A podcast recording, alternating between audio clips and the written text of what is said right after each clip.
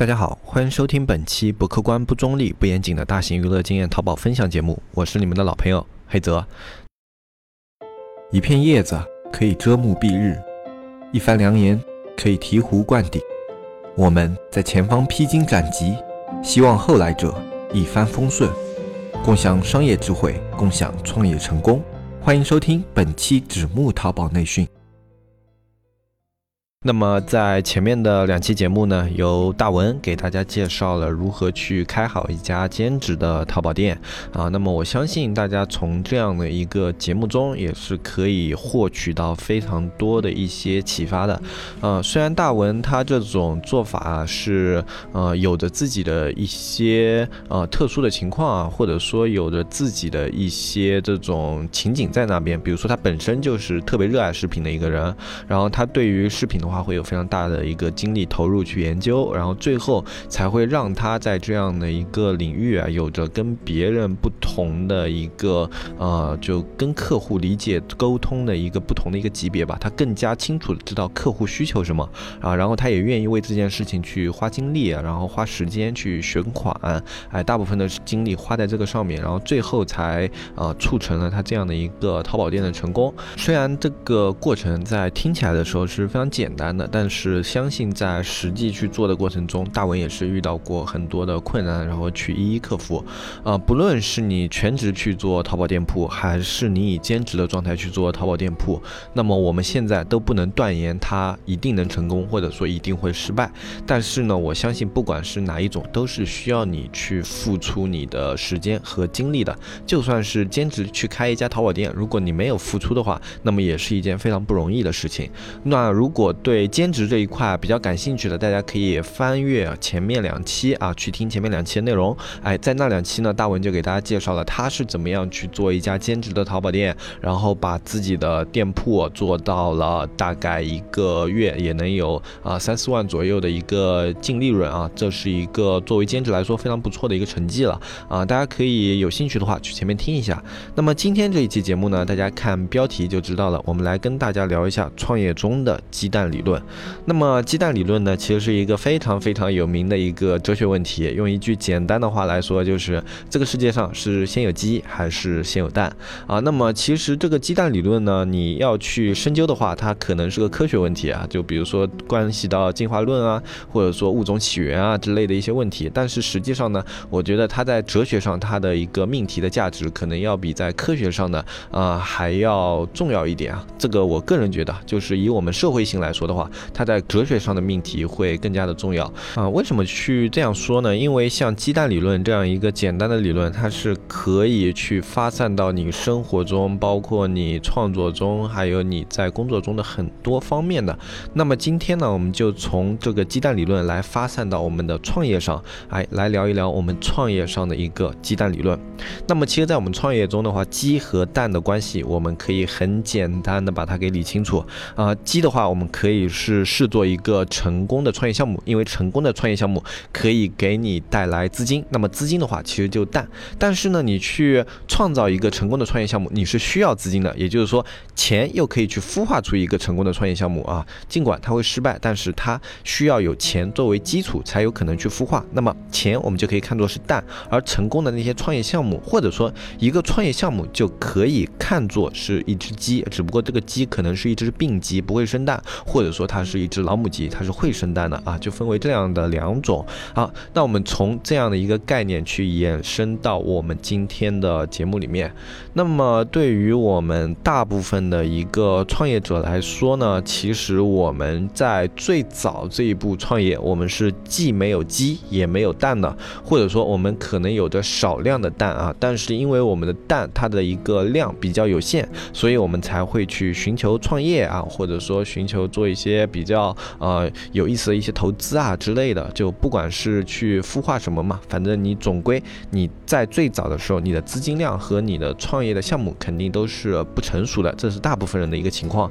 那么小部分人呢，他可能会有一窝蛋啊，或者会有一窝鸡啊。那有一窝蛋就是他可能继承了很多的钱，本身家庭的基底比较雄厚。那么有一窝鸡的话，就可能他有一个非常非常成熟的稳定的一个。项目啊，就比如说呃，他家里是办工厂的，或者说家里有一家公司，或者说家里在经营着怎么样的一个项目，然后现在的一个收益是非常不错的，这种人他们是有了一窝蛋，或者说有了一窝鸡的。呃，很多情况下他们是既有一窝蛋又有一窝鸡的，跟我们另外的一部分人的情况刚好相反。另外一部分人呢，最早创业的时候呢，他可能是既没有蛋也没有鸡的。或者说换一种更贴切的说法，就是大部分人只有一个小蛋啊。这种小蛋的话，就是呃勉勉强强可以够他去做一些小小的尝试。但是在这种尝试的一个情况下呢，他的一个基础的抗风险能力啊是非常非常低的。其实呃蛋越少的人啊，他的一个抗风险能力就越弱。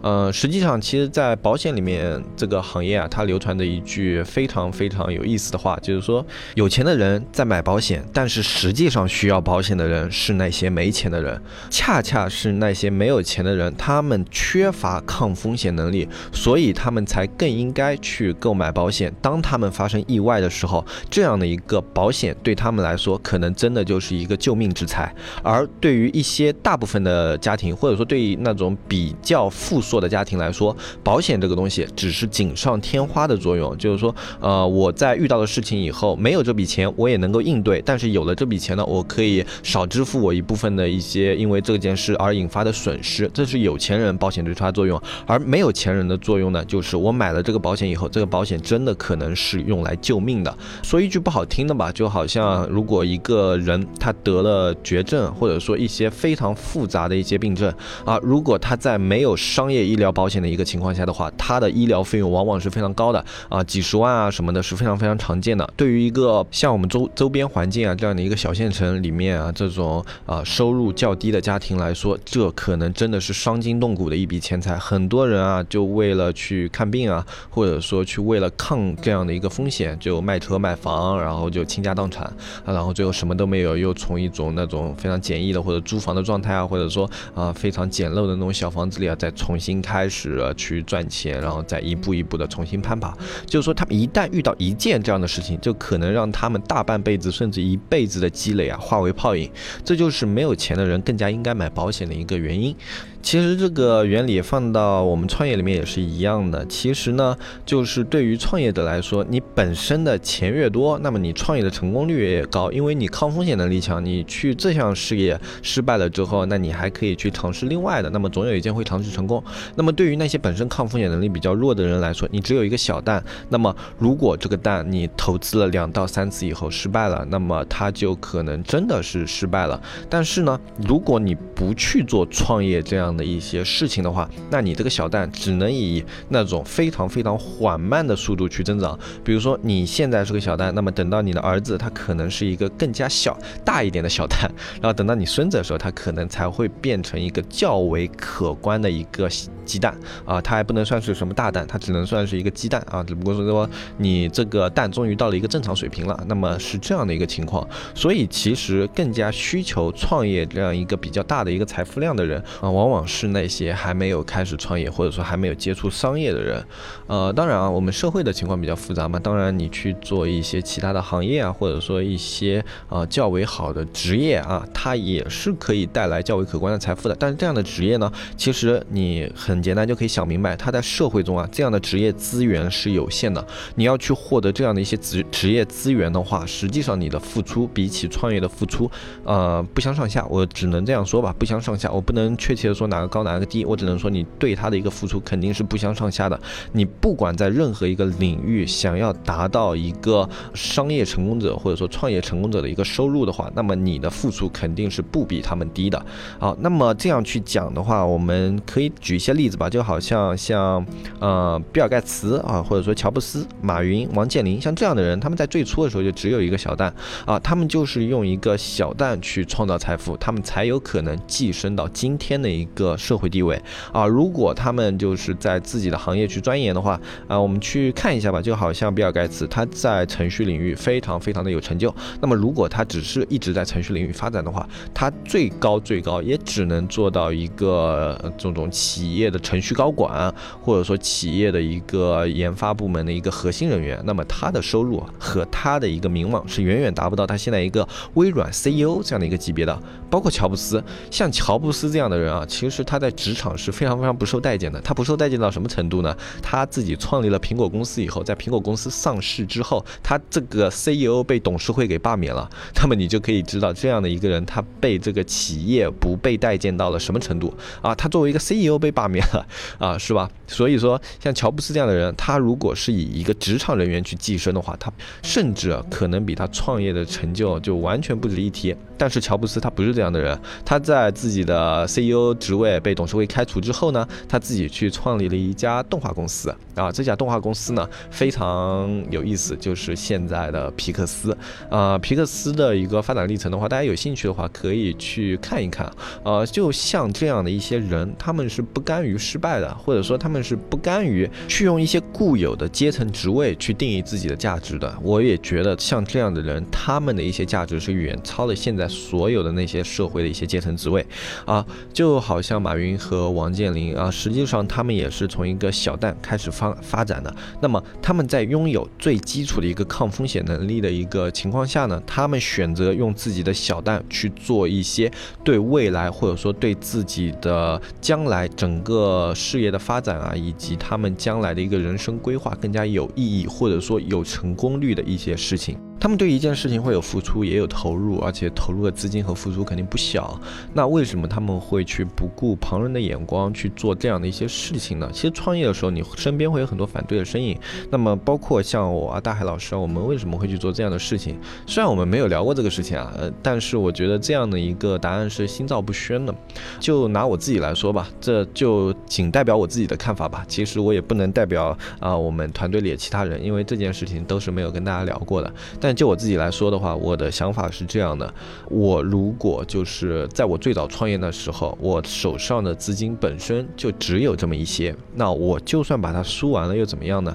呃，这样去想吧，如果就好像啊，我现在手头上，哎，我就只有个二三十万，那不要如果吧，就我其实最早开始的时候，我手头上的钱还没有这么点啊，就比你们想象的要少得多。那么我去做一些事情的时候，这个钱我会不会投入下去呢？我肯定会投入下去，因为。我这个钱投入下去了，如果我成功了，就是说我的规划或者说我的畅想，或者说我对这件事情的一个发展的前景预估，哎，它成功了，它就是可以给我带来几十倍的一个收益。那么如果我失败了，它也就仅仅是把这笔钱给损失下去了啊，至少它不会影响到我的吃住啊，或者说我的一些最基础的一些生活啊，我只要再找一个简单的一些工作，或者说我自己去做一些。我呃去做接单啊，或者说做一些小的创业项目，那种成本很低的低创业项目啊，那么我至少能保证我自己的生活啊，包括我这种将来的生活肯定不会受到一个什么巨大的影响。但是我成功了，它就是一个几十倍，或者说至少十几倍，或者说几十倍这样的一个倍数的一个增长。那么这样的一笔钱，我有什么理由不去投那个十几倍或者说几十倍呢？哪怕它的一个成功率也就只有十几分之一啊，那么我觉得它也是划算的，失败不可。可怕，因为我这个人还在这里，我。所有的技能，我所有的思想，我所有的经验，依旧在我的身体里面啊！我不认为一次失败，它可以把我整个人都给打垮，对吧？啊，所以这是我的一个想法。我能输的，在那个时候我就只有这么点，那么我还有什么输不起的？难道要等我啊几百万、几千万的时候，我去把那几百万、几千万输掉吗？那我肯定是选择用几万去赢那几百万，或者说去赢那几千万。那么我觉得这样的一个想法的话是很简单的，但是这样的一个想法反而不被社会里面的许多人所接手。呃，他们认为去赚取一些一个月四五千啊，或者说一个月啊一万多啊这样的一个金额是较为稳妥的，是一种比较稳定的一个收入，可以保证自己的生活在没有任何风险的情况下比较安稳的一个度过。呃，我不能说这些人是错的，我只能说这样的一个生活态度吧，在我看来过于没有激情，也过于平淡了一些。呃，那其实我们拉回我们今天的一个话题，我们在创业的一个过程中啊，在蛋和鸡的一个关系里面，蛋和鸡它们之间分别承担了什么样的一个角色呢？其实，蛋本身会具有价值。当你在做一个项目的时候，你其实就是在孵化一个小蛋啊。那么这个小蛋它最初的一个模型就是在你的一个思想的一个提出阶段。那么这种时候，蛋已经具有了一个价值其实蛋很多的价值就是在这个孵化阶段决定的。啊，简单的去想吧，我手里的蛋是一个非常常见的项目，比如说在街头开一家服装店啊，或者说我去开一家饮食店、餐饮店啊。那么在大部分的情况下，我们不去考虑一些个例，在大部分的情况下，它是非常常见的一些投资，也是一些非常常见的一些创业项目。那这样的一个蛋的话，我们评级啊，比如说像钻石、黄金、白银、黑铁啊，像现在这种非常常见的一个排位等级嘛，其实我们就可以把它嗯归类到青铜这一个等级里面。那再往上一点的，就是说我还是做这些项目，但是我的项目里面它有一些核心的竞争力啊，就好像我这个配方是独家的，或者说我这里面有一些非常网红的一些元素，它能够促进我的一个流量的推广。那么这样的一些项目呢，它其实就已经上升到了一个白银的阶段啊。这样的一些常见的推广项目，它再高，其实我觉得它也仅到一个白银阶段。那么什么样的一些项目，它会到一个黄金的一个阶段呢？我觉得就是这这个项目它已经跳脱出了这种传统项目的本身，它有更多的一个畅想空间。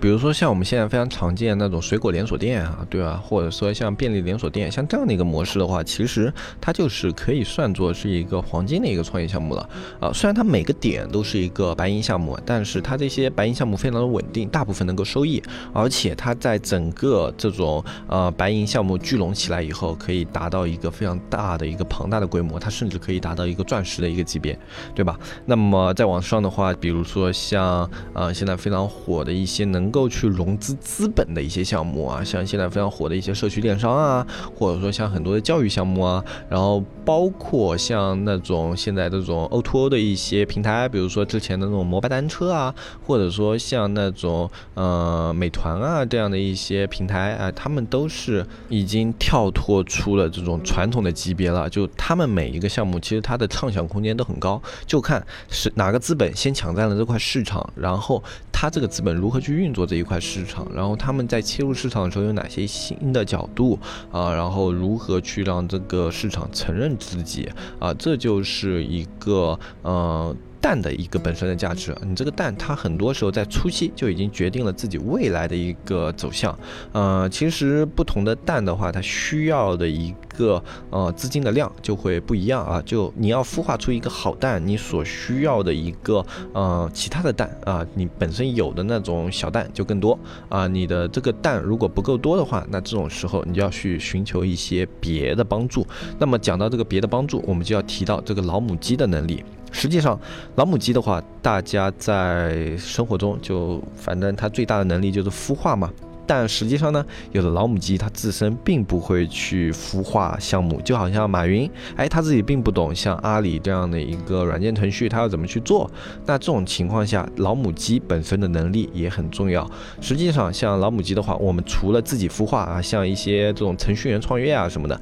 他们很多就自己孵化，然后自己组建团队，然后怎么样的，这是有能力去孵化自己项目的老母鸡。那么还有没有能力孵化自己项目的老母鸡？最典型的案例就是马云，他在最早。的时候，对于这种互联网的接触是很少的，那他怎么办呢？其实这种情况下的话，常见有两种解决方式啊，一种是让别的鸟来自己的窝里帮自己孵蛋，啊，这是马云的做法，他自己组建了自己的十八罗汉，然后去把阿里这个东西去落地，然后去让大家一起去畅想以后这个蛋孵出来以后啊，我们一起去把它喂喂大，喂成一个大鸡，它会怎么样啊？对吧？然后这是马云的一个想法以及做法，但是还有一些人呢，他是直接把这个蛋下到别人的窝里，就我有一个很好的想法，那么我没有钱或者说我没有能力去做呢，怎么办呢？那么我找有能力去做这样事情的人，然后去找他合作，然后这个东西呢，它可以是你的，然后就直接在你的蛋里去，在你的窝里去进行孵化，然后我们一起从中去获益。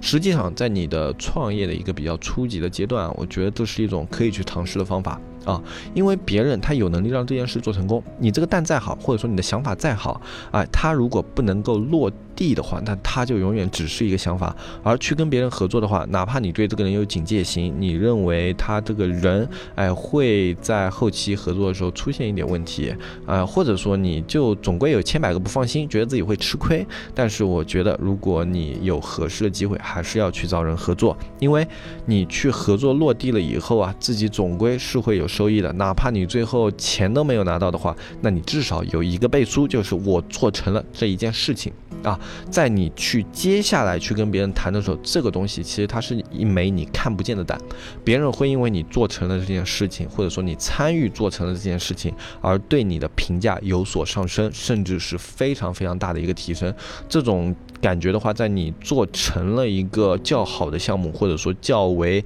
啊让人认可的项目以后啊，你自己是可以感觉到的。那这种就是把蛋下在别人的窝里。那么还有一种让别的人来你自己的窝里帮你孵蛋，然后还有一种的话就是自己去孵蛋。这三种呢都是需求你自己有一定的能力的。这三种能力没有孰优孰劣，就只是看你怎么选择，或者说你更加适合于哪一种能力。好，那么其实呢，我们创业的话，它其实是一个非常低孵化率的一个项目，就好像有的蛋是孵得出来，有的蛋是孵不出来的一样。创业能孵出来蛋是比较少的。那么我们其实，在创业早期的话，就是会花很多的精力，包括我自己啊，在最早的时候去进行创业的时候，会尝试很多事情。那这种事情看起来都微多微不足道啊，就在你越没钱的时候，你做的事情越微不足道，但是会去试嘛。然后试的越多的时候，你会在试的过程中，你会慢慢的去。找到一个特别能够让你发力的点，呃，就像我那时候自己在大学里面做的事情一样，这件事情，哎，我就从里面看到了后面很多很多的可能性，那么我们就找到了发力点，那么我就从这个发力点去单点爆破，那么单点爆破以后，啊如果失败了，那我重新再找，回到第一步，我重新再找，如果成功了，那么它就会汇聚一些较为可观的资本，而当这样的资本量已经汇集到一个可观的程度的时候，你的蛋也已经比较可观了。这种时候，你就可以变成一又分散了啊，就是呃三国天下大势啊，分久必合，合久必分。其实创业也是这样的。那么我的单点爆破有了大资本以后啊，我其实就可以更分散性的去做一些投资行为。那么这种投资行为的话，里面很多的都是去做这种未来的一个预期啊，就是说我觉得这个项目以后会发展的怎么样啊？这就是我们现在做的一些事情，我们自己去尝试去投资一些我们觉觉得未来。来会很好的一些项目啊，然后我先在这里。放一个蛋，可能我占的比例啊有大的有小的，那么根据我自己对这个行业会或者对这个项目的看法来定，然后可能投的多，可能投的少，然后最后呢啊我在未来的发展过程中肯定会有一枚这种啊刚好赶上了风口的蛋啊，或者说一枚发展非常好的蛋，那么我继续对那个好的蛋去进行单点爆破，那么随着这样的一个进程不断的去发展，不断的去重复的话，啊啊最后当你的年龄积累到一定一定的程度以后啊，你就会有几个。较为可观的资本，嗯，这是从我自己的一个创业的历程啊，呃，包括和我身边的一些创业人去聊天的过程中去总结出来的一些经验和一些看法，嗯，因为很多一些我们社区里面的朋友啊，在创业啊、做淘宝啊这样的一个过程中，呃，都会比较迷茫，呃，就一个悖论吧，我没有钱，我怎么做得好淘宝？宝那么我做不好淘宝，我哪里来的钱，对吧？这就是我。先有鸡还是先有蛋的一个理论。那今天这一期节目的话，实际上就是在聊这样的一个问题。那我这边的话，其实看法也是非常的简单嘛。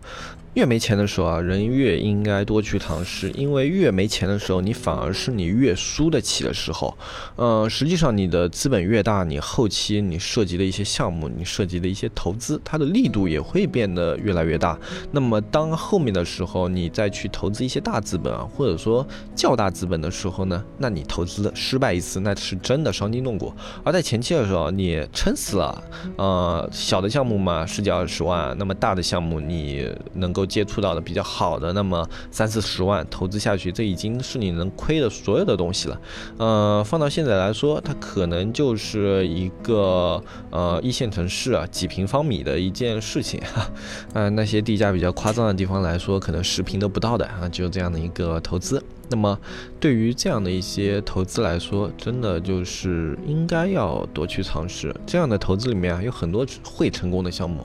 嗯，不管它成功的力度有多大吧。比如说你投了二十来万，你一年能赚个三四十万这样的一个。投资就已经很成功了。而这样的一个投资项目啊，其实在生活中还是比较常见的。只不过呢，有的人他可能会觉得这样的一个投资都是风险比较大的。嗯，就好像我们这里有一种很特色的店铺啊，叫干挑面店。只要你这个东西不要做的太夸张、太过分的话，它的一年的一个营收能力啊，都是在二三十万左右。而这样的一家店铺呢，它的一个投投入也仅仅就只是算上店面啊什么的十来万啊，大到二十万已经撑死了。啊，就这样的一笔投资的话，还是有很多人没有去做，因为他们可能觉得，哎，烧早饭早起太累了，啊，或者说我没有一个这个烧早饭的能力，啊，我烧出来的面没有别人好吃啊，就各种各样这样的一些想法因素就制约了他们的前进。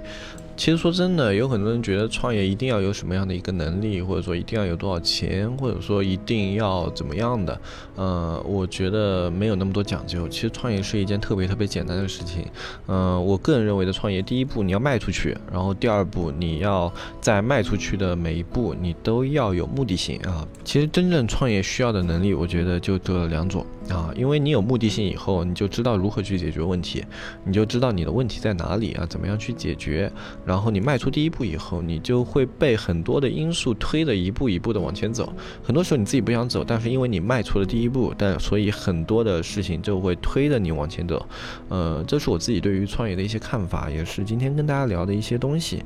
所以，其实对我们创业来说啊，我们是有机会去创造万物的。就好像这个世界上既没有鸡，也没有蛋，但是实际上你自己就是上帝。你说要有鸡，它就有了鸡；你说要有蛋，它就有了蛋。对于创业者来说，它实际上就是这样的一个过程。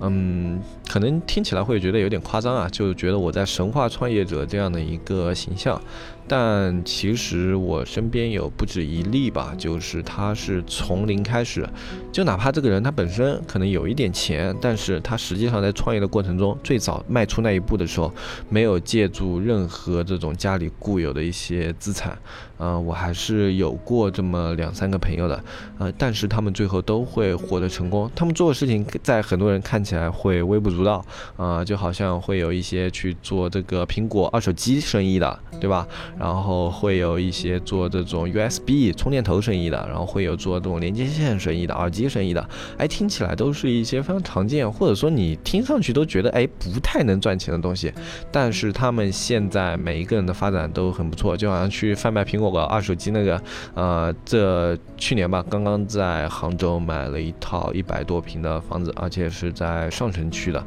嗯，不过他自己一直是在杭州发展啊，不知道他有没有时间回来这里的时候，到时候邀请。他来做一期节目，给大家聊一聊，他是怎么从一个二手机这样一个看起来非常捞的市场里面做到这样的一个程度的。